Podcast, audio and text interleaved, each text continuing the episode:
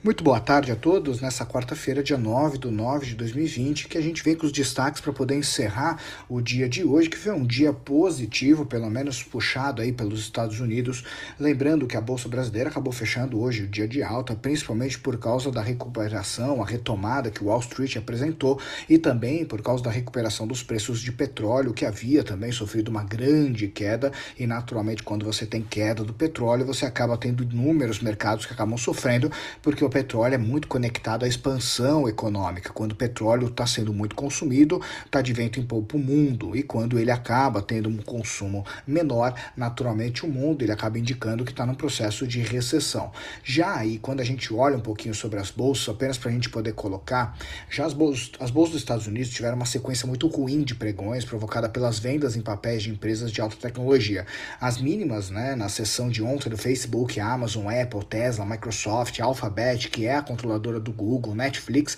perderam mais de um trilhão em valor de mercado em relação ao dia 2 de setembro. Então, essa sequência que teve né, de 2 de setembro até o dia de ontem, dia 8 de setembro, esses dias, né, são seis dias corridos, a gente teve quase uma perda em valor de mercado de um trilhão de dólares. Então, foi realmente uma muito forte movimento e, naturalmente, você teve uma queda bastante grande e essa queda na Bolsa de Tecnologia, ela acabou afetando inúmeros mercados e o nosso também, porque o nosso é muito correlacionado com o mercado americano americano. Além disso, hoje aqui no Brasil saiu o Índice Nacional de Preços do Consumidor Amplo, o IPCA, que é calculado pelo IBGE, e ele subiu 0,24% em agosto, em comparação a julho. Segundo o Instituto Brasileiro de Geografia e Estatística, o IBGE, esse dado ele acabou vindo muito em parâmetro, muito em, em, em correlação com aquilo que já estava previsto uh, nas expectativas dos economistas. E esse indicador, hoje, o indicador do IPCA no ano, ele acaba acumulando uma alta aí de 0,70%, tá? Então a gente está falando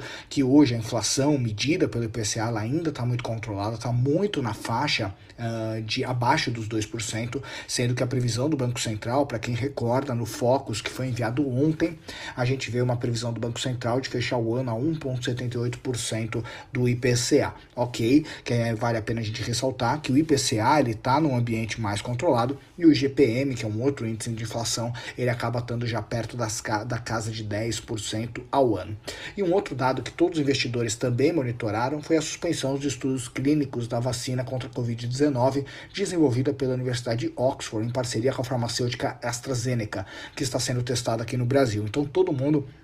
está realmente, não digo tão preocupado, mas está sob, de sobreaviso, porque no caso preocupa muito esse procedimento, no caso da AstraZeneca, ter pausado os testes para poder reavaliar um pouquinho mais algumas etapas, o que é natural né, as farmacêuticas fazerem para que justamente você possa ter uma credibilidade maior em relação aos resultados que estão sendo testados. As bolsas globais hoje no mundo, Estados Unidos, Brasil, Argentina, Europa fecharam em alta e a Ásia acabou fechando em baixa, com Rússia em baixa, China bastante em baixa, com uma queda de menos 1,86, Japão com uma queda de 1,04 e vários outros países que também apresentaram quedas, por exemplo, como Indonésia, quase 2%. Então a gente vê uma queda bastante forte na Ásia, puxada por vários fatores, mas um dos fatores que também ajudou muito a puxar foi o maior conglomerado financeiro da Ásia, o SoftBank, que acabou realmente tendo uma queda de quase 10% no pregão, principalmente puxado pelo fato de ter comprado muitas opções de tecnologia no mês de agosto e aí agora com os vencimentos que acabaram ocorrendo correndo,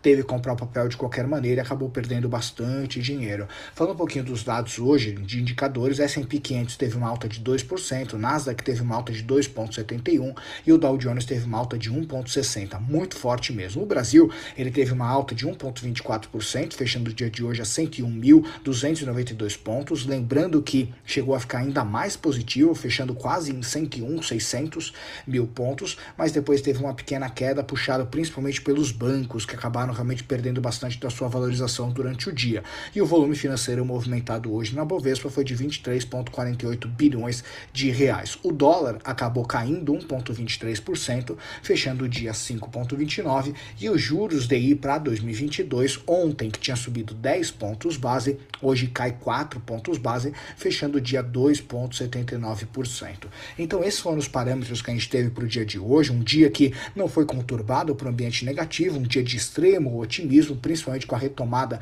das empresas de tecnologia que voltaram a ter a sua valorização e naturalmente a gente tem que monitorar, tem que acompanhar, porque não quer dizer que só porque hoje a gente teve uma valorização dessas empresas, quer dizer que a temporada de sell-off que muitos investidores americanos estão fazendo nas empresas de tecnologia termine. Muita coisa está gerando volatilidade e o grande caminho é não deixar de investir, mas investir com segurança, se protegendo. Ok? Um grande abraço e até amanhã de manhã no nosso Morning Call. Tchau, tchau.